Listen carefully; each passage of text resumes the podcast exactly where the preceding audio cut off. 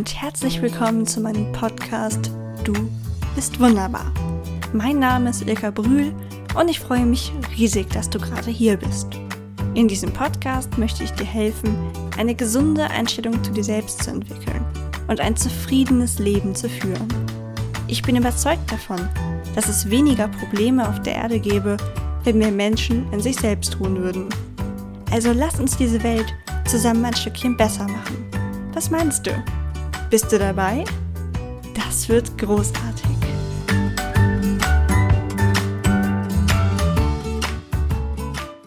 Hallo Team Wunderbar. Ich freue mich sehr, dass ich wieder eine Podcast-Folge mit euch drehen kann. Und heute habe ich die liebe Cora zu Gast. Cora, stell dich doch mal vor. Hallo liebe Ilka und liebe Zuhörer. Ich bin Cora von der Heil, bin Heilpraktikerin. Ich arbeite bevorzugt mit dem inneren Kind ähm, in Verbindung mit spiritueller Lebensberatung und auch klassischer Homöopathie. Und für mich ist das heute gerade deswegen was ganz Besonderes, weil meine eigene Geschichte einfach geprägt ist von, ähm, ja, ich sage jetzt mal, traumatischen Erfahrungen und vielen Schicksalsschlägen und ich früher immer den Gedanken gehabt habe, ähm, ja, ich muss das irgendwie für mich behalten, ich schäme mich für meine Geschichte, ich darf da nicht drüber reden, weil ich oft die Erfahrung gemacht habe, wenn jemand mit meiner Geschichte quasi konfrontiert wird, dass das dann, ja, dass ich abgelehnt werde. Und ich habe es zumindest für mich so empfunden, dass Menschen dann aus meinem Leben gehen, weil sie damit selbst überfordert sind. Und deswegen ist es gerade für mich selber auch was ganz Besonderes, dass ich mich heute traue, quasi mit meiner Geschichte an die Öffentlichkeit zu gehen und ähm, weil ich den Menschen damit Mut machen möchte. Und ja, deswegen springe ich über meinen Schatten und gebe meine Erkenntnisse, die ich aus meiner Geschichte gezogen habe, raus in die Welt. Das ist total mhm. schön, wie du das machst, denn wenn man das teilt und dann merkt, dass andere Leute vielleicht was Ähnliches erlebt haben, gibt einem das ja auch ganz viel Kraft. Ähm, ja, also ich sag mal, mein, meine Kindheit hat schon so angefangen. Ähm, ich bin in einer Sekte aufgewachsen, ich bin da hineingeboren.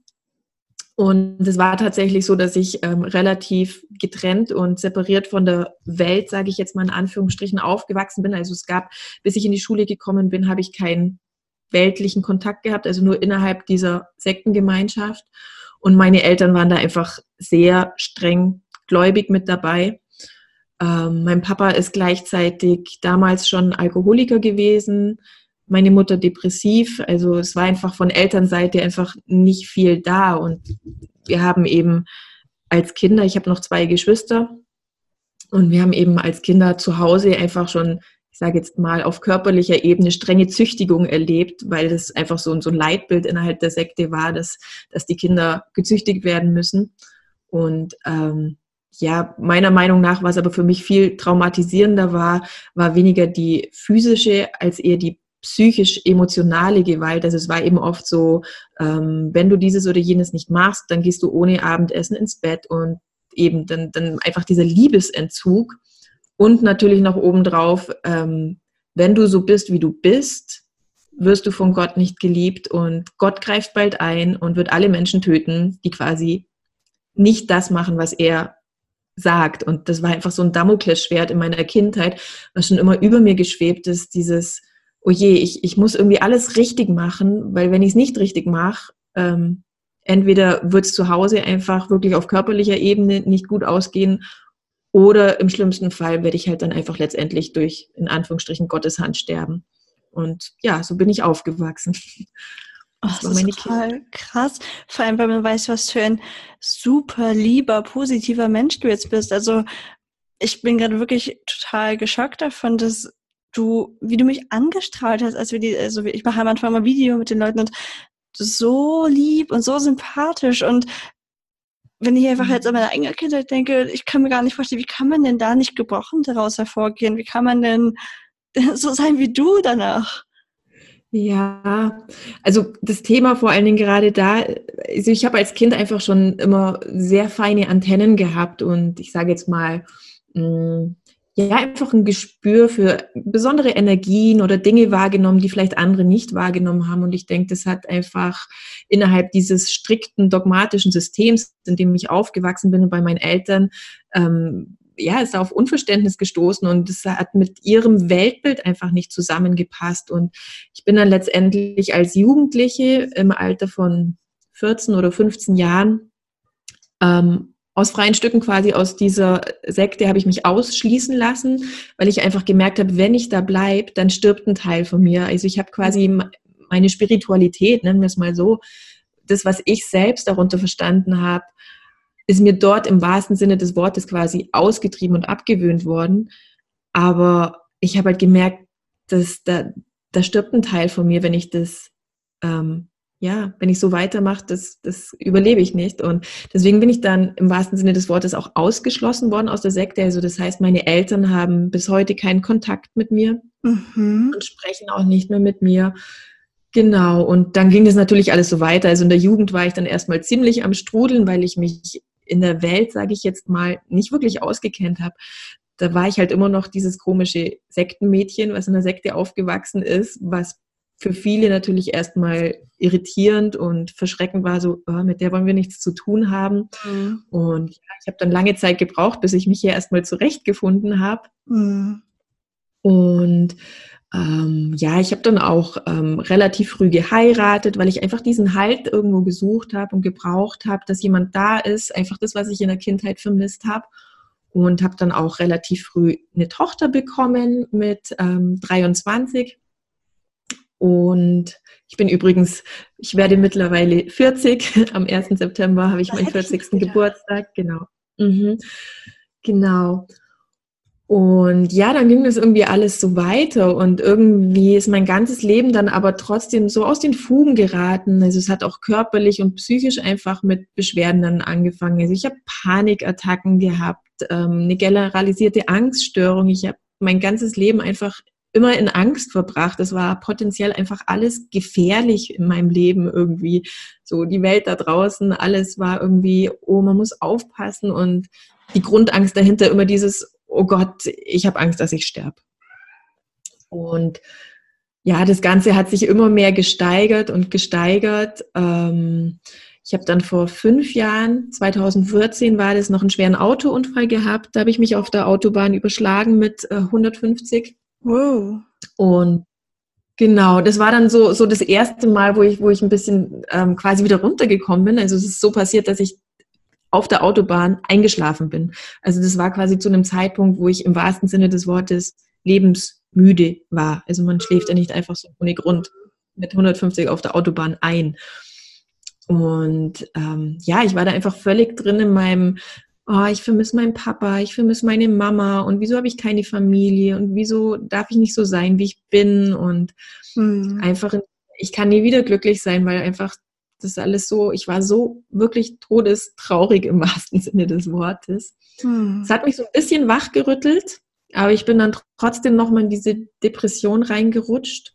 2015, ziemlich genau ein Jahr später eben, ähm, ist mein System dann komplett zusammengebrochen, als sich meine Schwester gemeinsam mit ihrem Sohn das Leben genommen hat und mich in der Nacht auch noch angerufen hat und ich quasi mehr oder weniger per Telefon auch noch live dabei war und ja, das war dann einfach dieses eine Mal, dieses Tröpfchen, das das fast zum Überlaufen gebracht hat, wo mein System einfach nicht mehr mit klargekommen ist und ich habe dann infolgedessen aus diesem traumatischen Schock heraus aggressive Zwangsgedanken entwickelt und hatte dann von morgens bis abends selbst nur noch den Gedanken, ähm, ich, ich kann so nicht weiterleben, ich, ich, ich muss mich jetzt umbringen, ich kann so nicht weiterleben.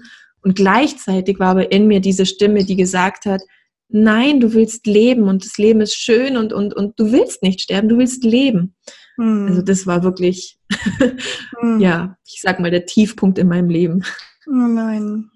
Ich, ich finde das total krass. Ich habe auch gerade erst gestern eine E-Mail gelesen von jemandem, der mir geschrieben hat und mir auch von ganz furchtbaren Erlebnissen erzählt hat. Und ich, mir wird dann erst einmal bewusst, was für Lappalien meine Probleme so waren. Und ich finde das, ich kann damit auch total schwer umgehen, weil ich das einfach so stark finde, dass das Menschen schaffen, daraus positiv hervorzugehen und dass du jetzt sogar noch anderen Leuten Stärke gibst. Also wie, wie hast du das denn, du warst dann ja gefangen in diesem einerseits total aggressiven Zwangsgedanken und sich das Leben zu nehmen, aber auch, dass das Leben so gut ist, also irgendwie von Himmel hoch jauchzen zu, zu Tode betrübt, so stelle ich mir das jetzt vor, immer so im Wechsel. Wie hast du denn geschafft, da wieder rauszukommen? Hast du dann eine Therapie gemacht oder ist das, weil sowas verliegt ja nicht einfach mit der Zeit, oder? Genau. Also es war tatsächlich damals, ähm, ich habe mich ganz bewusst hingesetzt und habe gemerkt, okay, das schaffe ich jetzt nicht mehr alleine. Ich komme da gerade alleine nicht raus. Und ich habe dann für mich, das war der erste Schritt quasi, um aus diesem tiefen Loch wieder rauszukommen. Ich habe eine Entscheidung getroffen. Ich habe für mich gemerkt, okay, dieser, diese Gedanken, dass das Leben quasi nur noch was ist, was ich irgendwie aushalte, was ich ertrage, aber absolut keinen Spaß mehr macht gerade. Ähm, das kann ich auch morgen noch beenden und ich entscheide mich jetzt, ich probiere jetzt noch einen anderen Weg. Mhm. Also es war quasi die klare Entscheidung, ja, ich will prinzipiell leben und mhm. ja, ich habe prinzipiell Bock auf Leben und ja, ich will jetzt noch einen Versuch starten, ob ich das nicht irgendwie anders nochmal hinkriege. Mhm. Also es war einfach ganz bewusst diese Entscheidung, ja, ich will leben. Mhm. Genau. Und ähm, ich bin damals dann in eine Akutklinik gekommen, also eine psychosomatische Traumaklinik quasi, um einfach dieses akute Trauma dann mit meiner Schwester und meinem Neffen erstmal anzuschauen.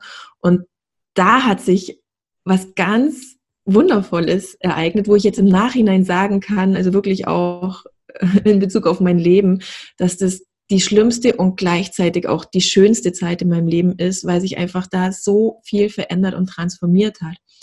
Und zwar die Klinik selber, da war ich acht Wochen. Das war, sage ich jetzt mal, ganz gut in dem Sinne, weil ich einfach mal acht Wochen Zeit gehabt habe, mich nur mit mir auseinanderzusetzen und keine Ablenkung gehabt hat, sondern mich einfach wirklich nur mit mir beschäftigen konnte. Und es gab dann natürlich eine Gesprächstherapie und eine Kunsttherapie und ähm, Körpertherapie und sowas. Das war auch alles ganz angenehm, aber mir haben da einfach auch ein paar Sachen gefehlt. Also ich habe da wieder mir selbst auch erlaubt, meiner Intuition zu folgen und meine Spiritualität, die ich ja seit Kindheit quasi unterdrückt habe, mhm. dass ich da wieder mehr hinspüre und gucke, was, was kommt denn da? Und ich habe dann angefangen, für mich selber jeden Tag zu meditieren. Mhm. Und das war eben ganz unabhängig von der Klinik. Das habe ich dann für mich gemacht. Und in dieser Meditation habe ich immer wieder so eine stürmische See gesehen, so richtig auftobende, auftosende Meer, ein Gewässer, ein Sturm, ein Gewitter und ein Schiff, was gerade untergegangen ist. Und irgendwie sind alle Menschen ertrunken und alles ist untergegangen. Und da war immer so ein kleines Mädchen, was ums Überleben gekämpft hat. Das, das hat nicht, das ist einfach fast ertrunken. Und ähm, an dem einen Tag in der Meditation habe ich dann gesehen, dass es quasi an Land gespült worden ist. Und dann lag dieses Mädchen da ganz leblos und reglos am, am Strand mit dem Kopf nach unten auf dem Bauch. Und da habe ich dann das erste Mal verstanden und erkannt, dass ich das bin. Hm. Es war so, oh wow, das bin ich, die wo da gerade liegt. Meine komplette Welt ist gerade untergegangen. Ja. Bin quasi gerade ertrunken und ich weiß noch nicht, ob ich das Ganze überlebe oder nicht. Ich bin jetzt irgendwie auf so eine Insel mal gelandet, aber ja, es ist gerade einfach alles noch so in der Schwebe. Und als ich das mich selbst das erste Mal mit diesen Augen quasi von außen betrachtet habe und wahrgenommen habe, wie es eigentlich wirklich in mir drin aussieht. Also im Prinzip dieses erste Mal mein inneres Kind zu sehen, wie mhm. arg das in Not ist und wie sehr das leidet, da bin ich selber so erschrocken und ich kann es gar nicht anders sagen, von, von tiefem Mitgefühl mir selbst gegenüber ergriffen gewesen, dass ich ähm, meinem inneren Kind damals ein Versprechen gegeben habe. Ähm, ich habe ihm gesagt, es, egal wie auch immer das jetzt weitergeht, ja, ob du das überlebst oder nicht, aber ich verspreche dir eins, es tut mir leid, dass ich dich so lange nicht wahrgenommen habe, nicht gesehen habe und nicht gehört habe, dass ich deinen Schmerz nicht gefühlt habe. Und ich verspreche dir eins, ab jetzt werde ich immer für dich da sein. Ich werde dich nie wieder alleine lassen. Ab jetzt bist du beschützt und in Sicherheit, weil ich da bin und auf dich aufpassen werde. Hm. Das verspreche ich dir. das ist total krass. Ich könnte mir auch gut vorstellen, dass wenn du ja selbst Mutter bist, dann hast du wahrscheinlich ganz lange so gelebt, dass du für andere da warst und auf dein eigenes Kind geachtet hast und ihm alles ermöglichen wolltest, aber eben selbst dich total vernachlässigt hast und nicht in dich hineingefühlt hast und so. Passt das ungefähr? Ja, auf alle Fälle, genau. Und das ist auch jetzt die letzten Jahre erst so langsam gekommen, weil ich eben auch immer öfter dann, seit ich drüber rede, über meine mhm. Geschichte und was ich einfach so erlebt habe, dass die Menschen sagen, boah, das ist ja echt krass und das reicht irgendwie für zehn Leben und ähm, wo ich mir denke, ja, also früher war das so, ja, war halt so jetzt nichts Besonderes, ist doch mhm. ganz normal, irgendwie ein Logo. Und so langsam wird mir das auch immer mehr erst bewusst, mhm. eben deswegen auch, dass ich jetzt auch an die Öffentlichkeit damit gehe, weil ich mir denke, ich glaube, das ist doch tatsächlich eine Geschichte, die es einfach wert ist zu erzählen, weil ich glaube, es ist doch keine Alltagsgeschichte, die irgendwie jeder so hat. Aber nichtsdestotrotz, weil du ganz am Anfang gesagt hast, na ja, hm, dir kommt es dann so vor, als wären deine Geschichten vielleicht an Lappalien im Vergleich dazu. Das ist sowas, was ich wirklich auch erkannt habe. Letztendlich spielt es keine Rolle, was du erlebt hast und was deine Geschichte ist, weil die Emotionen, die damit verknüpft sind, die Ängste, die damit verknüpft sind, die sind trotzdem dieselben. Es spielt keine Rolle, ob ich jetzt diese Geschichte habe und ob du vielleicht sagst, in Anführungsstrichen, na ja, ich bin ja vielleicht nur ein bisschen, keine Ahnung, ja, vielleicht mhm. nur ein bisschen gemobbt worden oder vielleicht hat Mama und Papa mal nicht so oft Zeit für mich gehabt oder ist ja jetzt im Vergleich, naja, ich habe ja gar keinen Grund, mich dann irgendwie so oder so zu fühlen, weil andere haben ja was viel Schlimmeres erlebt. Und da ist wirklich der Punkt, finde ich, es geht nicht um die Bewertung oder wie so ein, so ein Topping quasi, wer hat das Schlimmste erlebt, mhm. sondern die Ängste, die ja damit verbunden sind und diese Grundangst letztendlich, ich bin nicht liebenswert, ich bin nicht gut genug, ich bin nicht schön genug, ähm, ja, diese ganzen Glaubenssätze und Ängste, die wir dann in uns tragen, die sind ja trotzdem in uns allen gleich stark und diese Emotion ist auch in uns allen gleich stark, ganz egal, was auch immer wir erlebt haben. Ja, ja, das finde ich total schön, dass du das sagst, weil ich das selbst anderen Leuten auch schon gesagt habe, wenn dann irgendwer mal meinte, oh ja, ich habe eigentlich gar keinen Grund, mich zu beschweren, ich habe eigentlich total das gute Leben, aber irgendwie bin ich momentan unzufrieden oder das und das macht mich irgendwie immer so traurig. Und dann sage ich denen aber auch immer, ja, aber du hast ja nur dein eigenes Leben, deine eigenen Probleme. Und das Maximale, was du halt erlitten hast, ist eben dein Leiden und deine, deine Traurigkeit. Also ist die für dich halt real und maximal. Und da braucht man nicht sagen, ja, aber der der hat es schlimmer. Klar kann es nicht schaden, sich hin und wieder mal bewusst zu machen, vielleicht auch, wie gut es einem, wie gut es den meisten Menschen in Deutschland geht im Vergleich zu anderen Ländern. Aber das heißt halt auch nicht, dass man nicht darauf hören sollte, was in einem vielleicht noch darauf wartet, geheilt zu werden. Genau. Und das ist tatsächlich auch dann, also der nächste Schritt gewesen. Also wie gesagt, der erste Schritt war erstmal diese bewusste Entscheidung, ja, ich will leben und ja, ich will was ändern, weil so wie es bis jetzt ist, macht das Leben einfach keinen Spaß mehr. Und das war dann der nächste Schritt für mich, dass ich es akzeptiere, weil ich auch mal gedacht habe, na ja, aber Cora, ganz ehrlich, es gibt Menschen, die haben noch viel andere Sachen, die leben vielleicht in Kriegsgebieten, ähm, so quasi sich selbst da wieder ähm, runterzumachen und zu sagen, jetzt stell dich nicht so an und so schlimm ist es ja jetzt auch nicht, eben andere haben es ja noch schlimmer, sondern da in die Akzeptanz zu gehen und sich selbst erstmal mit all seinen Emotionen, Ängsten und dem, was ist momentan anzunehmen. Das mag sein, dass jemand anderes was anderes erlebt hat und das vermeintlich, ich meine, wer will das schon beurteilen, was ist schon schlimmer und was nicht, ja.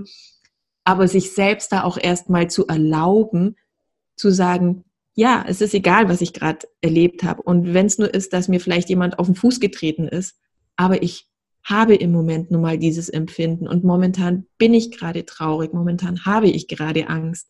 Mhm. Ich sollte jetzt ja eigentlich nicht und ähm, dann gehen wir schon wieder in diese Selbstkritik im Endeffekt, in die, in die mhm. Herabwertung unserer Selbst, was uns wieder vermittelt, naja, ich bin eigentlich nicht gut genug, ich mache es nicht gut genug, ich mhm. sollte eigentlich anders sein, ich sollte mich jetzt eigentlich nicht so und so fühlen.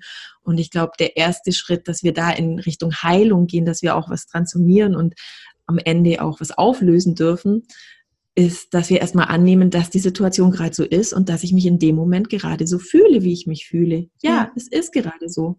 Mag sein, dass das vielleicht gerade Pipifax ist, aber ich sitze halt nun mal gerade da und fühle mich traurig. Es ist ja. so und es darf so sein. Das stimmt, das stimmt. Das ist so wichtig. Ähm, ja. Ich, ich weiß ja gerade gar nicht, ich wollte jetzt fragen, aber vielleicht, ich will auch für deinen Lebensweg noch nicht äh, reingrätschen. Also ich frage die Frage einfach mal und du kannst gleich entscheiden, ob du erst weiter erzählen willst oder ob das jetzt schon als Einschub passt. Wie machst du das denn, wenn jemand auf dich zukommt und ja, also wie schaffst du es, dieser Person das zu vermitteln? Sagst du ihr das dann einfach auch, eben so wie du es mir jetzt gerade gesagt hast? Oder hast du da irgendwie noch andere Möglichkeiten, den Leuten das wirklich so diesen Mindset-Shift hervorzurufen, weil ich kann mir vorstellen, wenn dir vor diesen Sachen jemand gesagt hätte, ach Cora, ne, deine, deine Emotionen, die kannst du ruhig annehmen, du darfst auch traurig sein. Hättest du das dann einfach so akzeptiert, hättest gesagt, ach so, ja, klar, dann bin ich ab jetzt auch traurig oder ist das nicht ein sehr langer Weg? Ähm, das ist natürlich ein Prozess und mir ging es damals, als ich so viele Ängste hatte, ähm, ging es genauso. Da waren auch viele Menschen, die, die mir gesagt haben, naja, du musst durch die Angst gehen und du musst die Angst da sein lassen und der Angst in die Augen schauen. Und ich habe mir auch mal gedacht, ja, aber wie soll ich das denn machen? Ich meine, die Angst ist da, ich spüre sie, ich erlebe sie, wie sehr soll ich ihr denn noch ins Auge blicken? Mhm. Und heute verstehe ich aber, was eigentlich wirklich damit gemeint ist, dass wir der Angst in die Augen blicken. Und zwar, dass wir ihr mit Liebe begegnen, weil normalerweise sind wir in der Angst, wenn wir Angst haben, sind wir dabei, die Angst eigentlich schon wieder loshaben zu wollen, zu sagen, oh, ich habe gerade Angst, aber ich will sie nicht haben, sie soll weggehen, ich, ich will mm. mich nicht so fühlen. Mm. Und das ist eben dieses, was ich gemeint habe mit diesem Schritt der Akzeptanz, dass es gerade so ist, dass wir einfach mal, ja, ich habe gerade Angst und das ist okay, dass ich gerade Angst habe und ich schaue mal, wo kommt die denn eigentlich her? Und da ist mir eben diese ähm, innere Kindarbeit einfach so eine wertvolle Unterstützung gewesen. Ich habe das dann eben damals für mich selbst angefangen, dass ich einfach jeden Tag nach meinem inneren Kind geguckt habe und geschaut habe, wie geht's dir denn? Und als ich dann festgestellt habe, eben, oh, heute fühle ich mich so unfassbar ängstlich und, und, und ganz, ganz, ganz schlimm und furchtbar, dann bin ich immer gleich in die Meditation gegangen, habe hingespürt, habe geguckt, wie geht's meinem inneren Kind. Meistens war sie dann irgendwie ganz in einem Eck versteckt und wollte sich erstmal gar nicht zeigen und hat sich gar nicht rausgetraut. Und da ist wirklich das Wertvollste, quasi immer wieder kontinuierlich in den Kontakt kommen und dieses Angebot machen, ich bin hier und dieses Verständnis und Mitgefühl erstmal für sich selbst aufzubringen, zu sagen, ich kann so gut verstehen, dass du gerade Angst hast. Und das ist echt krass, was du gerade erlebt hast. Und ich bin da. Du musst es nicht alleine schaffen. Ich bin da für dich. Und da immer wieder. Und dann, dann öffnet sich das innere Kind auch langsam und kommt auf einen zu. Und, und ja, da einfach in liebevollen Kontakt mit sich selbst zu kommen. Ja, ich finde das total spannend mit dem inneren Kind, weil das ein Begriff ist, den ich in letzter Zeit häufiger gehört habe, aber ich würde sagen, bis vor einem Jahr gar nicht. Glaubst du, das ist etwas, was gerade so vermehrt in das Bewusstsein der Menschen dringt? Oder kommt mir das einfach nur so vor, weil, wie wenn man einmal rotes Auto sucht, dann sieht man es plötzlich überall? Ähm, also, mhm. das schon ein Anstieg war, dass sich Menschen mit solchen Themen beschäftigen? Also ich denke auf alle Fälle, dass das Bewusstsein in die Richtung wächst, weil wir leben einfach in Zeiten, wo, wo die Menschen das nicht mehr einfach so hinnehmen. Also früher ähm, haben die Menschen noch eine Religion gehabt oder irgendwie einen Glauben vielleicht, wo sie, wo sie sich eine Sicherheit, einen Schutz oder, oder Vertrauen holen konnten. Und das sind einfach so Sachen, die sind heute nicht mehr da. Und ähm, wir sehen aber trotzdem, dass viele Dinge nicht funktionieren, die wir machen. Wir kommen immer wieder an dieselben Erfahrungen, ähm, wo wir denken, oh, das kenne ich doch schon und jetzt ist es schon wieder so. Mhm. Wir machen gerade in Beziehungen immer wieder ähnliche Erfahrungen und, und finden da aber keine Antworten drauf. Und das innere Kind ist quasi eine ganz wundervolle Möglichkeit, genau diese Dinge sich genauer mal anzuschauen und an der Wurzel quasi zu lösen. Also nicht nur jetzt einfach zu gucken, na ja, wie könnte ich denn in, in der Beziehung jetzt irgendwie vielleicht anders reagieren, sondern sich selbst zu erkennen, sich über sich selbst quasi bewusst zu werden, also im wahrsten Sinne des Wortes selbstbewusst zu werden. Mhm. Ähm, was habe ich denn überhaupt in mir? Woher kommt es denn alles? Was habe ich für Reaktionsmuster? Was habe ich für Verhaltensweisen? Was habe ich für Glaubenssätze in mir? Was habe ich für Überzeugungen in mir? Und wieso sind die denn da? Mhm. Und letztendlich darum, sich wieder daran zu erinnern, wer bin ich eigentlich in Wirklichkeit, in Wahrheit.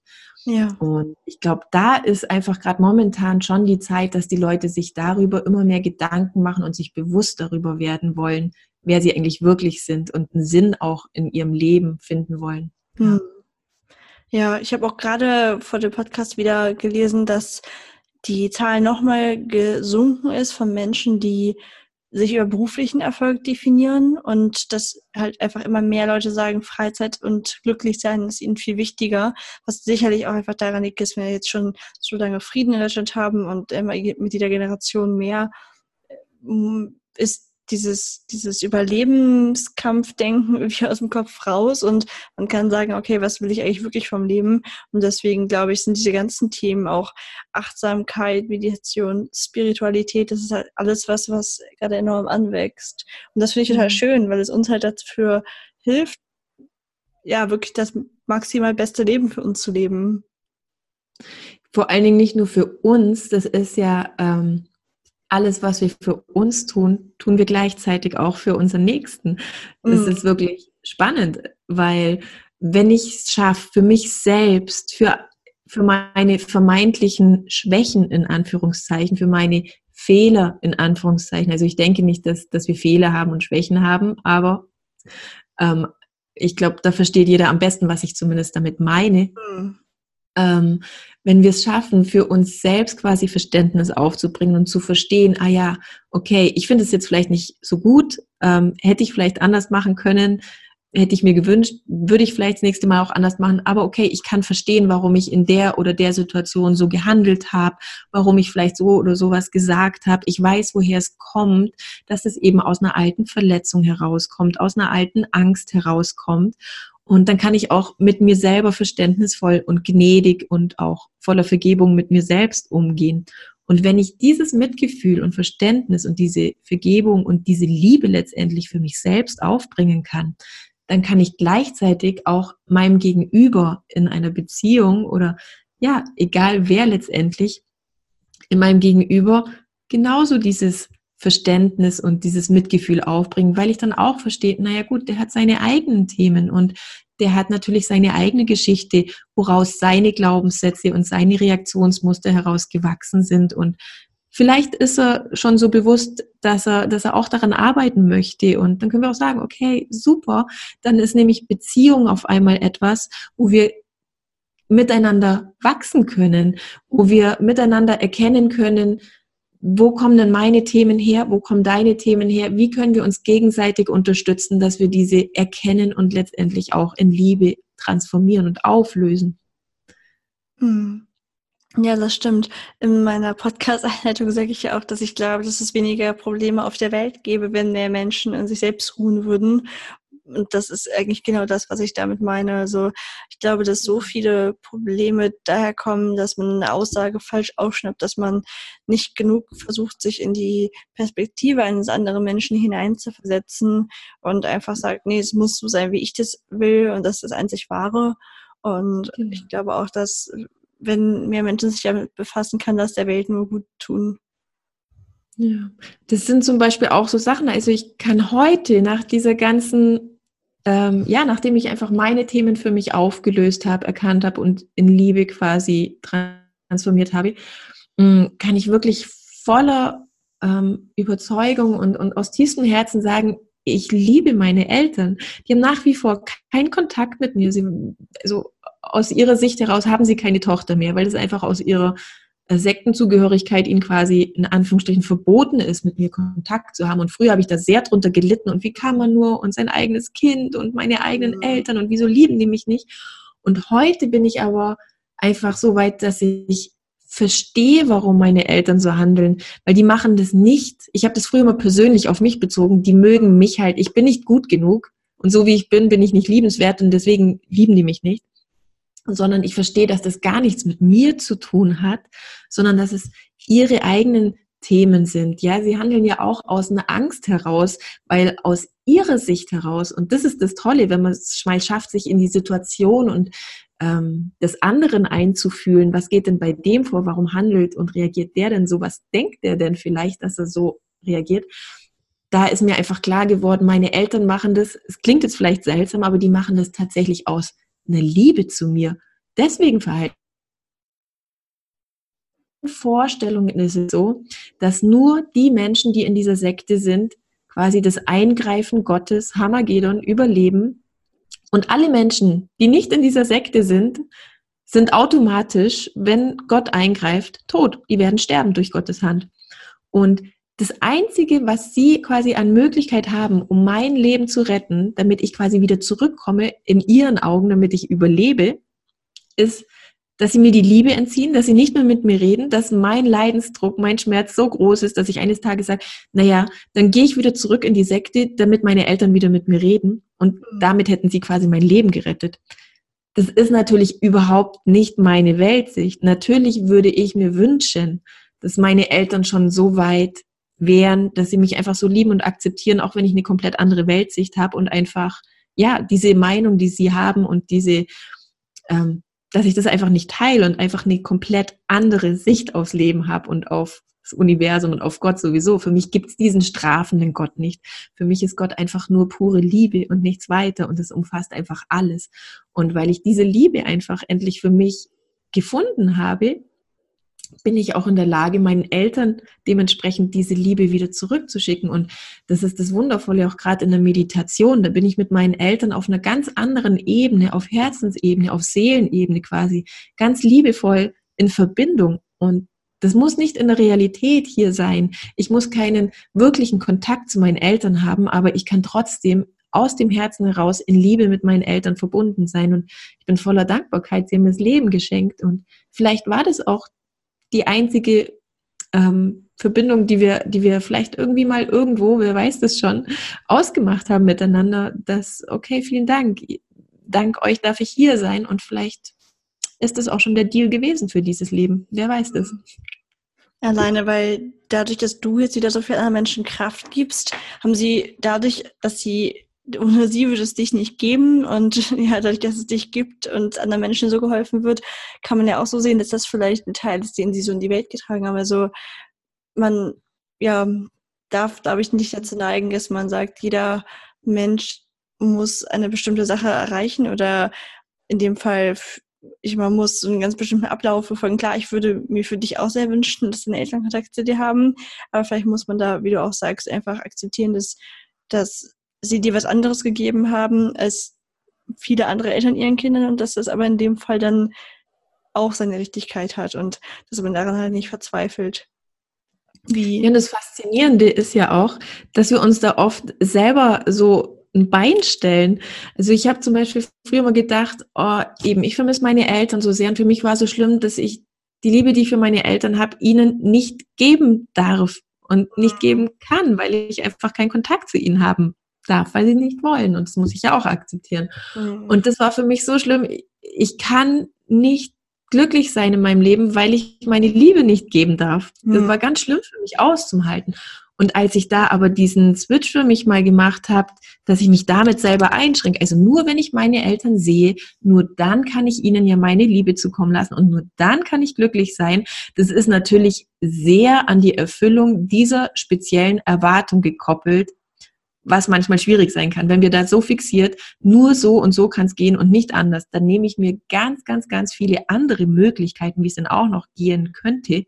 Die sind dann einfach gar nicht im Raum, weil ich dann solche Scheuklappen auf habe. Nur so kann es gehen und nicht anders. Mhm. Und als ich mich im Raum quasi wieder geöffnet habe, wie kann es denn auch noch anders gehen? Ja, ich habe vielleicht keinen Kontakt zu ihnen, aber dann diesen Weg gefunden habe, ich kann trotzdem meine Liebe geben und mich im Herzen auf Seelenebene mit meinen Eltern verbinden. Und da habe ich einen ganz liebevollen Kontakt, da stehe ich im Austausch mit denen. Das mag jetzt vielleicht Menschen, für Menschen, die, jetzt vielleicht nicht so sehr in der Spiritualität sind oder ähm, vielleicht auch nicht meditieren, schwierig nachzuvollziehen sein, aber man kann es wirklich im Herzen spüren. Da, da bin ich mit meinen Eltern im Austausch und da kann ich all meine Liebe geben und da kommt auch so viel zurück. Und da habe ich einfach so einen tiefen Frieden gefunden in mir. Und ja, es ist einfach gut. Jetzt ist es einfach gut.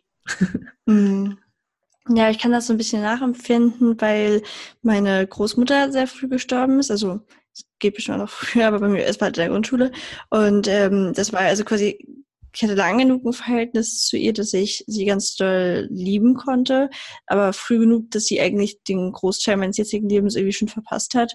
Und da habe ich total lange dran zu knabbern gehabt, weil ich auch mich selbst diese Zeit halt als, wie man halt ist als Kind, man ist relativ anstrengend, man, man isst noch nicht alles und ist irgendwie so, ich habe halt im Nachhinein immer total das Negative gesehen und habe immer so gedacht, oh krass, ich habe sie so geliebt und sie hatte als Dank so einen Satansbraten da als Enkel und keine Ahnung, habe mir das richtig lange, viele Jahre habe ich mir das total vorgeworfen, wie ich zu ihr war und habe mich dadurch auch total selbstbehindert, weil ich immer das Gefühl hatte, wenn sie doch jetzt einfach noch da wäre und sehen könnte, wie ich jetzt bin. Ich habe immer so irgendwie gedacht, dass ich vorher nicht zu ihrer Zufriedenheit war, aber wenn sie mich jetzt sehen könnte, so, ne, dann habe ich auch ge gefühlt ganz viel aus diesem Antrieb gemacht, jetzt besser zu werden, besser in der Schule zu werden und so, damit sie halt sagt, ja toll, das hast du gut gemacht, was halt total Blödsinn ist, weil sie natürlich schon längst gestorben war, aber irgendwie war das für mich so meine Art, ihr im Nachhinein noch zu zeigen, hey, ich habe mich weiterentwickelt und ähm, da hat sich es auch immer so angefühlt, als ob sie das irgendwie merkt. Also es ist ganz mhm. auch wie eine Verbindung halt. Und auch jetzt, also vor zwei Jahren oder so ist äh, mein, mein anderer Opa gestorben und mit dem hatte ich nicht, also ich habe ihn auch sehr geliebt, aber es war ein anderes Verhältnis und obwohl das ja viel näher dran ist, habe ich irgendwie mit ihm jetzt halt nicht mehr, also ich denke nicht so häufig an ihn, ich habe nicht so eine krasse Verbindung da irgendwie. Und die andere Oma, die ja einfach mal überlegen, wie lange muss das das ist ja fast 20 Jahre, habe ich sie schon, gibt sie nicht mehr. Aber ich habe das Gefühl, sie kommt gleich um die Ecke und wir reden miteinander. Das ist total verrückt, da ist so eine mhm. Verbindung. Ja. Ja, ich denke auch. Also da gibt es definitiv mehr, als wir für möglich halten und mit unserem menschlichen Gehirn erfassen können, mit unserem Verstand erfassen können. Ja. Ähm, also mir ging es ja damals auch, als meine Schwester und mein Neffe gestorben ist. Ich habe da wirklich noch so viel Kontakt mit ihnen nach hinein gehabt und konnte so viel mit ihnen noch, ähm, ja, in die Verabschiedung gehen und man, man, spürt diese Präsenz einfach, ja. Da ist auf alle Fälle viel mehr an Energie da, hm. als wir uns oft erlauben zu spüren. Und ja. das ist eben auch wieder sowas da, wieder sich selbst zu erlauben, sich diesem Ganzen zu öffnen. Und ja, es, da wartet nichts Schlimmes. Und ich habe früher da so Angst davor gehabt, weil, weil eben als Kind bin ich dafür wirklich sehr bestraft worden und, und ähm, ja, meine Eltern haben immer gesagt, ich sei eine Hexe, weil ich eben so Sachen wahrnehme und spüre und ähm, mittlerweile denke ich mir, es gibt einen Grund, warum ich so auf die Welt gekommen bin. Ich bin sehr hochsensibel und habe einfach ein feines Gespür und ich denke mir, irgendjemand möchte, dass ich so bin, weil sonst wäre ich nicht so auf die Welt gekommen. Ich habe mich früher selbst dafür verurteilt und ich darf nicht so sein und warum bin ich so und ich will nicht so viel spüren und ich habe mhm. da keine Lust drauf. Aber ich denke mir, es gibt einen Grund dafür, warum ich so bin, wie ich bin, ja. Mhm, ganz bestimmt. Wie ist das denn in deinem Umfeld? Hast du dadurch auch manchmal jetzt noch Probleme mit Ablehnung, weil die Alltagsmensch, nenne ich jetzt mal, das vielleicht nicht nachempfinden kann, dass du so viel fühlst? Oder geht das, weil du dich bewusst nur mit Leuten gibst, die dir gut tun? Ähm, also ich muss sagen, mittlerweile ist es überhaupt nicht mehr so. Ganz im Gegenteil, da werde ich jetzt gerade für diese Eigenschaft, dass ich sehr feinfühlig bin, geschätzt, weil ich einfach auch natürlich im Kontakt mit meinen Klienten, Patienten, aber auch innerhalb der Familie mit meinem Mann, mit meinem, meiner Tochter oder mit, mit meinen Freunden natürlich da sehr ähm, schnell Dinge wahrnehme, die eigentlich in der Tiefe da sind, mhm. wo, die, wo, wo die einfach dann oft sagen, ja, du hast recht, aber das habe ich mir noch nie erlaubt zu spüren. Und jetzt, wo du sagst, also wo einfach sehr schnell wir an Themen hinkommen, die sie selber sich gar nicht erlauben zu spüren, wo, wo ich einfach schon vorher wahrnehme. Ich weiß nicht, du kennst es bestimmt auch so, wenn man so in einen Raum kommt und, und man weiß einfach, da, da ist irgendwie so eine spezielle Energie. Mm, ja, ja. Da bin ich einfach sehr feinfühlig. Und klar, früher habe ich mich natürlich selbst dafür abgelehnt und wollte nicht so sein. Und dann wurde ich natürlich auch im Außen dafür abgelehnt, weil meiner Meinung nach ist das Außen nichts anderes als ein Spiegel unserer inneren Welt und alles, was wir in uns tragen, in uns haben, unsere innere Welt quasi, unsere innere Wirklichkeit ist quasi der Ort, in dem wir was bewirken und im Außen die Realität ist nichts weiter, wo wir dann die Auswirkungen unserer inneren Wirklichkeit sehen. Und seit ich für mich mir selbst quasi erlaube, dass ich so sein darf und dass ich sogar das Geschenk mittlerweile darin entdeckt habe, dass ich diese Gaben und Fähigkeiten habe, seitdem ist das eben Außen auch ganz anders. Da werde ich eben angenommen dafür und, und dafür, ähm, ja, so, wow, Cora, guck doch mal bitte. Und eine Freundin von mir sagt immer, du bist so eine Zauberfrau. genau. Ja, schön. Du hast ja die ersten Erfahrungen mit deinem inneren Kind einfach selbst über die Meditation gehabt. Aber danach hast du dann ja irgendwann auch diverse Ausbildungen gemacht und arbeitest ja auch in einer Branche, die sich genau damit befasst. Was hast du denn da so gemacht? Und ja, was fandest du davon sehr hilfreich, was, was du jetzt tust? Und was würdest du vielleicht auch nicht weiterempfehlen? Ähm, also ich muss ganz offen und ehrlich sagen, ich habe tatsächlich ähm, nie eine offizielle innere Kind-Ausbildung gemacht. Ich habe bis heute noch nicht mal ein Buch darüber gelesen. ja, Schande über mich. Ich habe es auf meiner Bucketlist. Definitiv ähm, steht auf alle Fälle auf der Bucketlist, To-Do-Liste, ähm, mal noch ein Buch darüber lesen.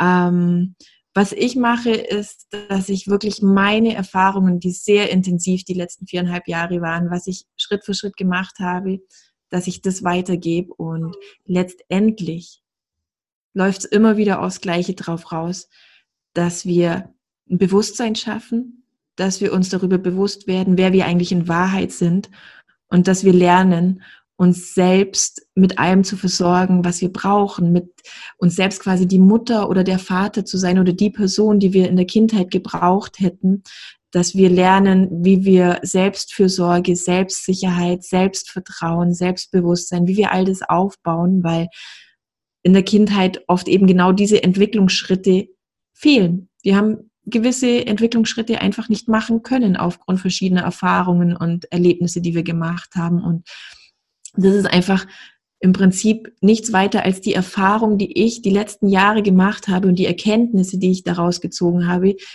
diese vermittle ich weiter. Mhm.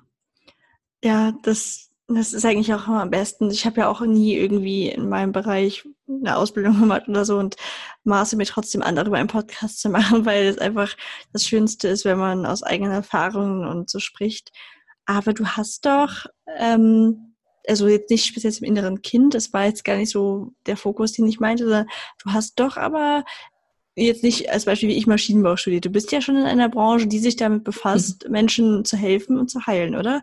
Also dieses soziale Engagement, was du verspürst, war ja im Prinzip schon immer da, weil du ähm, als genau. in der OP mitgearbeitet hast auf jeden Fall am Anfang und dann aber gemerkt hast, nee, du willst lieber in die natürlichere Weise weg von der Schulmedizin. So habe ich das jetzt gelesen. Genau, das stimmt, ja. Also ich habe ursprünglich bin ich medizinische Fachangestellte gewesen, ähm, habe dann eine Zusatzausbildung gemacht als operationstechnische Assistentin. Also sprich, ich habe in einem ambulanten Operationszentrum gearbeitet mhm.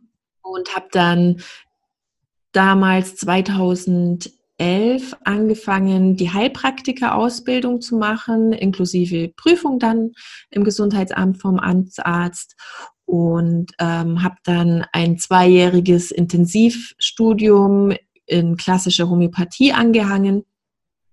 Und genau, habe dann angefangen quasi parallel zum OP als Heilpraktikerin und Homöopathin zu arbeiten. Und letztes Jahr war dann der Zeitpunkt, wo ich gemerkt habe, es geht so einfach nicht weiter. Ich kann nicht mehr im OP, im schulmedizinischen System arbeiten, weil das einfach völlig entgegen meiner Vorstellung von Krankheit und Gesundheit ähm, geht, weil es macht mein, aus meiner Sicht heraus keinen Sinn, einfach nur Symptome irgendwie wegzumachen, sondern ich habe den, den hohen Anspruch natürlich, dass ich ähm, an der Wurzel arbeiten möchte mhm. und wirklich auch an die Wurzel des Geschehens kommen möchte und hier was auflösen möchte. Und die Schulmedizin ist dabei eine wertvolle Ergänzung. Also das ist ganz toll, wenn wir das haben. Ich finde, das sollte einfach Hand in Hand gehen. Es ist weder nur das eine noch das andere. Ich würde es einfach schön finden, wenn hier ein Konsens da ist und miteinander eine Kooperation da ist. Mhm. Ähm, genau, es kann eine wertvolle Ergänzung sein, aber ich denke, nur rein aus schulmedizinischer Sicht ein Symptom wegmachen, deswegen ist die Krankheit nicht geheilt. Und allein schon der Begriff Krankheit, ja, das war zum Beispiel für mich damals ähm, auch so ein großes Aha. Also meine Panikattacken, die ich ja als Diagnose, als Krankheit diagnostiziert bekommen habe, oder meine aggressiven Zwangsgedanken, das ist alles so eine Krankheit, ja, die muss wieder weg. Das ist was Krankhaftes, das ist nichts Normales, das ist nicht gesund, das muss irgendwie weg. Und das ist aber entgegen meiner Sicht von Krankheitsentstehung, warum die da sind. Denn Krankheiten und Symptome sind aus meiner Sicht heraus die Sprache unserer Seele.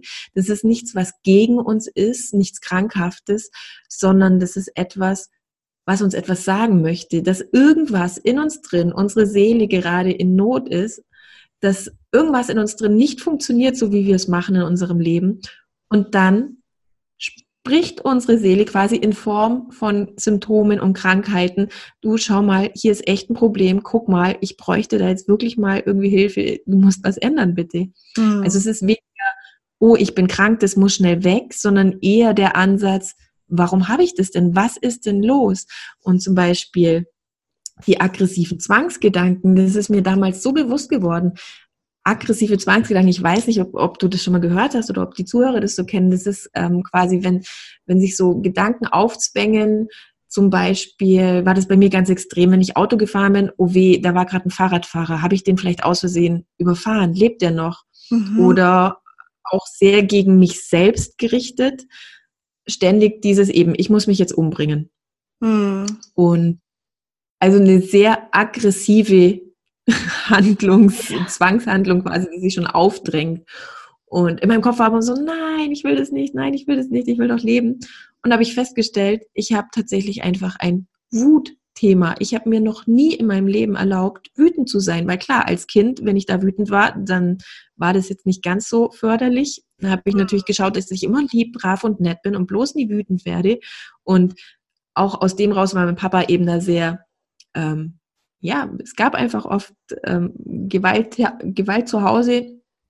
Ähm, irgendwie, es war so Standard, ab ins Schlafzimmer, Hose runter, Ledergürtel. Das war einfach ganz normal. Hm. Und da war natürlich Wut und alles, was damit zu tun hat, sehr, oh mein Gott, das hat mir Angst gemacht. Das durfte nicht da sein. Wut war eine Emotion, die für mich völlig unterdrückt war. Die darf nicht da sein. Das ist was ganz Schlimmes und was Furchtbares. Die darf man nicht haben. Die ist gefährlich. Hm.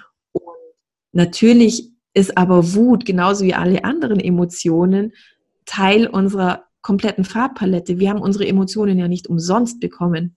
Ja. Und wenn man eine Emotion so extrem unterdrückt, dass diese Energie nie da, da, da sein darf, dann geht das Ganze in die Autoaggression.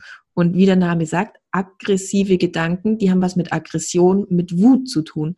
Und da habe ich festgestellt, dass immer, wenn ich quasi über meine eigenen Grenzen gehe, wenn ich Ja sage, obwohl ich in Wahrheit Nein sage. Wenn irgendwas geschieht und ich sage dann, ja, das passt schon, ist schon okay. Und in Wahrheit war es aber überhaupt nicht okay für mich und eigentlich hätte ich sagen wollen, nee, das passt jetzt gerade gar nicht. Also quasi immer, wenn ich die Wut unterdrückt habe, dann habe ich aggressive Zwangsgedanken bekommen. Mhm. Und als ich das verstanden habe, meine aggressiven Zwangsgedanken sind keine Krankheit, nichts, was irgendwie ähm, nicht normal ist und die muss weg, sondern dass es im Prinzip, ähm, ich habe irgendwann angefangen zu sagen, das sind meine Freunde, meine wertvollen Helferlein, weil immer wenn ich diese Gedanken habe, dann kann ich mich fragen, Cora, was war gerade für eine Situation? Was war heute? Wo hast du quasi entgegen dem gehandelt oder was mit dir machen lassen, wo du eigentlich hättest Stopp sagen sollen? Und das hat dann dazu geführt, dass ich zum Beispiel ähm, toxische, destruktive Beziehungen beendet habe, dass ich gesagt habe, sorry, aber ähm, das tut mir nicht gut, ich muss das jetzt hier beenden. Mhm. Oder zum Beispiel mal einen Wutbrief geschrieben habe über alles, worüber ich wütend in meinem Leben bin und den dann verbrannt habe und solche Geschichten, dass ich der Wutenergie überhaupt erstmal erlaubt habe, da zu sein, die ich davor komplett unterdrückt habe.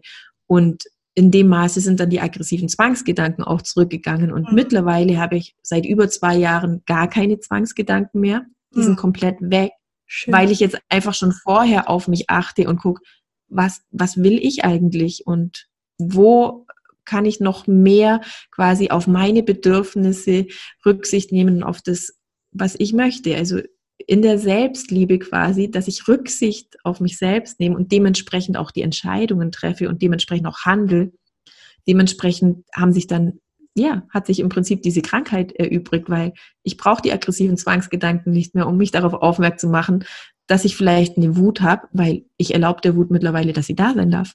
Hm. Ja, ja, ich glaube auch, das ist ein ganz, ganz wichtiger Schritt.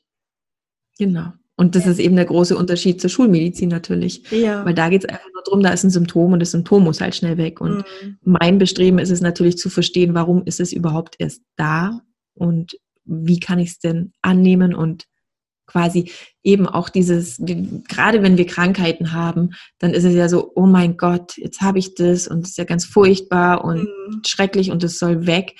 Und vielleicht, das ist klar, wenn man da so tief drin steckt, ist es schwierig, aber letztendlich doch irgendwann das Ganze vielleicht sogar als Geschenk oder weniger, hm, Geschenk ist vielleicht ein blödes Wort, aber als riesengroße Chance und Möglichkeit zu sehen, dass ich gerade was erkennen darf, dass ich gerade was Tiefes in mir heilen darf, wenn ich verstehe, warum es gerade in meinem Leben ist. Ja, das geht, glaube ich, auch vielen Menschen so, die irgendwie mit 50 oder so schon einen Herzinfarkt haben und danach dann ihr Leben ändern und viel gesünder leben, mehr Sport machen. Die haben das dann, glaube ich, auch eher als Warnruf auf, äh, aufgefasst. Und ich glaube, in dem ersten Moment ist es natürlich ein wahnsinniger Schock und es ist nicht schön, aber vielen gelingt es halt, das dann nachhaltig zu ändern. Und das ist ja dann eigentlich, genau wie du sagst, das ist einfach nur die Seele, die da vielleicht zu uns gesprochen hat, gesagt hat, hey, so kannst du nicht weitermachen, äh, achte mehr auf dich und dann bist du auch zufriedener und glücklicher. Und ähm, das, was du meintest mit dem Ursachen und Symptomen bekämpfen, das kann ich total nachvollziehen. Ich finde, in Deutschland hat man halt so ein Krankensystem und nicht unbedingt ein Gesundheitssystem, die auch ja. die Art, wie Ärzte bezahlt werden, also die profitieren ja im Prinzip alle davon, wenn sie dich nicht heilen und du wiederkommst. Also da gibt's, ich sehe immer den Vergleich, weil die Eltern von meinem Freund leben ja in Norwegen und da funktioniert das mit der Bezahlung ein bisschen anders und die, die liegt quasi allein schon dadurch, wie sie ihre Abrechnungen machen, mehr daran, dich wirklich zu heilen, weil sie dann im Prinzip mehr bekommen, als wenn du immer wieder kommst. Dann kriegen sie quasi eher eine Bestrafung. Also ich kann das jetzt nicht im Detail erzählen, aber das äh, finde ich total spannend, dass das wirklich eigentlich darauf ausgelegt ist, dass wir kranke Menschen haben. Ja, genau. Und genau das ist aber eben auch mein Bestreben, warum ich tue, was ich tue, weil mhm. meine große Vision ist es, dass ich möglichst vielen verletzten leidenden inneren Kindern da draußen einfach eine Stimme gebe, dass ich ihnen Gehör schenke und ähm, ihnen helfe, dass sie wahrgenommen werden und letztendlich, dass sie auch die Liebe erfahren, die sie eigentlich verdient haben, weil wir alle es natürlich wert sind, dass wir geliebt werden. Ja. Und wir alle sind liebevoll, liebenswert und um das geht's einfach. Und das, das, ja, ist so meine, meine große Vision und meine große Aufgabe, Lebensaufgabe, die ich mir selbst gestellt habe, dass ich, weil ich glaube, so viele Menschen sind einfach da draußen und die leiden und sind so völlig in ihrem Schmerz noch drin und das ist alles so schlimm und ich möchte den Menschen einfach damit helfen, dass ich sage, egal was auch immer in deinem Leben war und egal was auch immer du erlebt hast und egal wo du auch gerade jetzt im Moment bist, es ist möglich, da wieder rauszukommen und mhm. da wirklich Schritt für Schritt ähm, ja, immer mehr ins Vertrauen zu kommen und in die Selbstliebe zu kommen und sich selbst mit allem zu versorgen, sich selbst diese Geborgenheit, die Sicherheit und Fürsorge zu schenken. Ja, ja. Das merkt man auch, dass du das mit ganz großer Leidenschaft machst, wenn man dir folgt. Für Leute, die im Gegensatz zu mir nicht wissen, was du denn so anbietest und wo man dich findet, was, was machst du denn? So, du arbeitest jetzt zum Beispiel an so einem äh, ganz langen Kurs. Erzähl einfach mal, was gibt es für Wege, wie du den inneren Kindern helfen kannst oder Menschen generell? Und ja, wie kann man dich finden? Also, gibt es verschiedene Wege. Mhm. Ähm, zum einen habe ich auf meiner Homepage einen Blog eingerichtet. Da schreibe ich rund um die Themen eben inneres Kind, Spiritualität, einfach so, ich sag mal, Oberbegriff Körper, Geist und Seele. Ähm, ich teile meine eigene Geschichte, meine eigenen Erkenntnisse, die ich daraus gewonnen habe und ja, gibt da verschiedene Tipps und Übungen, die man dann zu Hause auch machen kann. Da kann man einfach mal ganz unverbindlich reinlesen. Ähm, ansonsten habe ich natürlich, wer hier direkt vor Ort ist, die Möglichkeit, ähm, hier in meiner Praxis als Heilpraktikerin zu arbeiten mit meinen Patienten. Aber weil einfach die Nachfrage oder ja, das Interesse auch immer wieder war von Menschen, die von weiter weg sind, habe ich auch angefangen, ähm, Tagesseminare auszuarbeiten. Also jetzt zum Beispiel am 24.08., jetzt am Samstag ist eins und dann das nächste ist im Februar. Am 20. Februar habe ich wieder einen Tagesworkshop, mhm. wo wir eben den ganzen Tag uns mit diesem Thema äh, verbinden, mit dem inneren Kind verbinden und da Schritt für Schritt durchgehen. Ich habe so ein Fünf-Schritte-Programm entwickelt, quasi, ich bin gerade an diesem Punkt, ich will aber eigentlich an den anderen Punkt, also mir geht's gerade nicht gut und eigentlich will ich wieder Spaß und Freude im Leben haben und wie komme ich denn dahin? Mhm. Und da gehen wir den ganzen Tag einfach Schritt für Schritt durch. Ähm, diese fünf Schritte habe ich übrigens auch in meinem kleinen Mini-E-Book geschrieben, mein erstes Buch, das ich geschrieben habe, voll cool. Ähm, das bekommt man als ähm, gratis Willkommensgeschenk, wenn man sich für mein Newsletter anmeldet. Genau. Und ähm, weil einfach die Nachfrage nach dem inneren Kind so groß war und ich immer wieder damit quasi, ja, gefragt worden bin, aber wie mache ich das denn jetzt ganz konkret? Wie kann ich denn es ist ja oft, dass, dass wir schon wissen, na ja, eigentlich weiß ich, was mir gut tut und eigentlich wüsste ich ja schon, was ich tun sollte, damit es mir besser geht. Aber so ganz konkret, wie mache ich das denn dann eigentlich? Ja. Und da habe ich einfach die Feststellung gemacht, dass viele Menschen genau an diesem Punkt hängen bleiben. Und deswegen habe ich jetzt ein acht Wochen Online-Programm ausgearbeitet mit dem Namen Love Your Inner Child, weil es geht genau darum, dass wir lernen, unser inneres Kind und im Endeffekt damit auch uns selbst wieder lernen zu lieben. Mhm. Genau. Es ist ein acht Wochen Online-Programm, das in acht Module aufgebaut ist, wo wir auch Schritt für Schritt lernen, uns mit uns selbst in Kontakt zu kommen, eine Bestandsaufnahme zu machen, zu lernen, ähm, wie wir Selbstvertrauen, Selbstsicherheit, Selbstfürsorge aufbauen, wie wir wieder Spaß und Freude und Spiel in unser Leben bekommen. Ähm, wir werden daran arbeiten, wie wir Kontakt mit unserem Potenzial wieder äh, aufnehmen können. Wir werden in Kontakt mit unseren Ahnen kommen, also auch ein bisschen Ahnenarbeit und auch die universellen Gesetzmäßigkeiten anschauen und einfach auch, was gibt es denn für Möglichkeiten, damit ich wieder voll in meine Kraft komme und diese quasi, diese Entwicklungsschritte, die ich vielleicht als Kind nicht machen konnte, wie kann ich das jetzt im Hier und Jetzt noch nachholen, damit ich doch wieder ein Leben leben kann, das für mich lebenswert ist und nicht einfach nur, das irgendwie ausgehalten wird und ertragen wird, sondern das wieder Spaß macht und Freude macht, dass man mhm. einfach wieder gerne hier ist auf der Erde. Oh ja, das ist super schön. All die Möglichkeiten, die man da hat, die sind einfach total schön und man kann mal ganz individuell gucken, was passt für mich jetzt gerade in dieser Situation. Vielleicht ist es später auch was anderes sinnvoll. Also ich kann euch wirklich nur empfehlen, schaut da mal vorbei. Äh, Instagram ist da eine große Empfehlung. Und hast du vielleicht noch irgendwie einen Abschlusstipp oder Abschlussworte für die Zuhörer? Also mein Abschlusstipp wäre vielleicht, oder was heißt wäre vielleicht, kann man streichen. ähm, ich habe für mich irgendwann drei Worte herausgefunden, ganz einfach sein.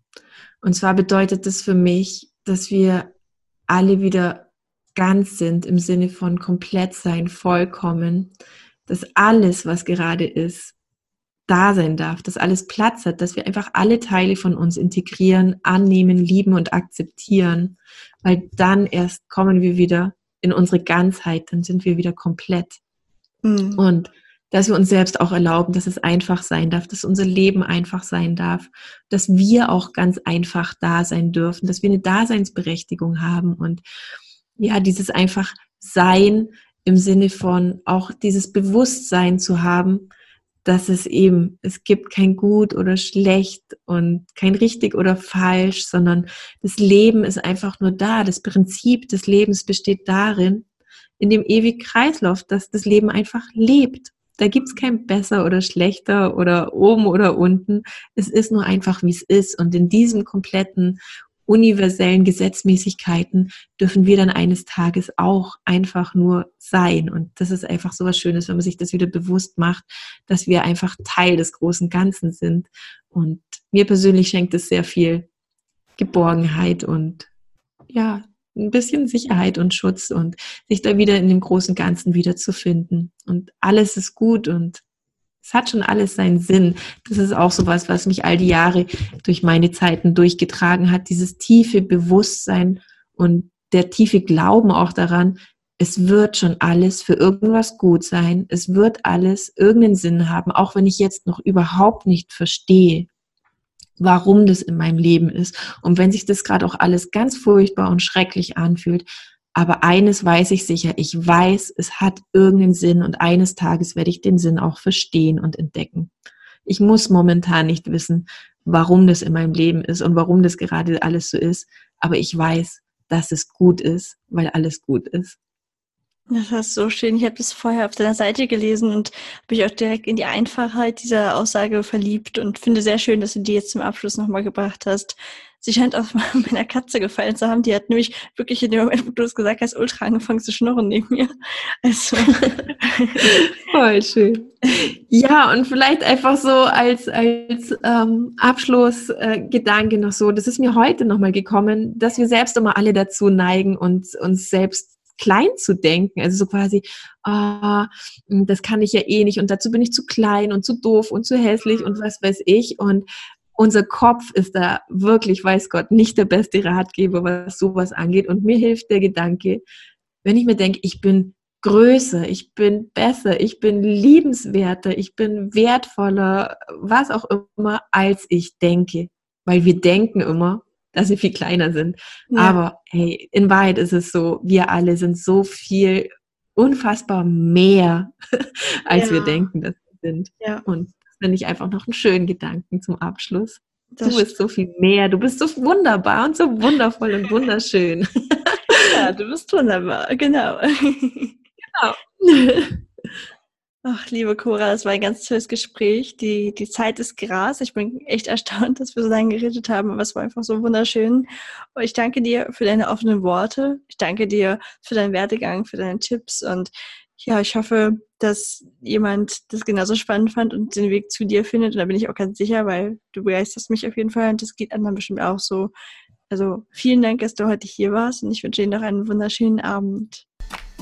Wow, und damit geht schon wieder eine Folge zu Ende.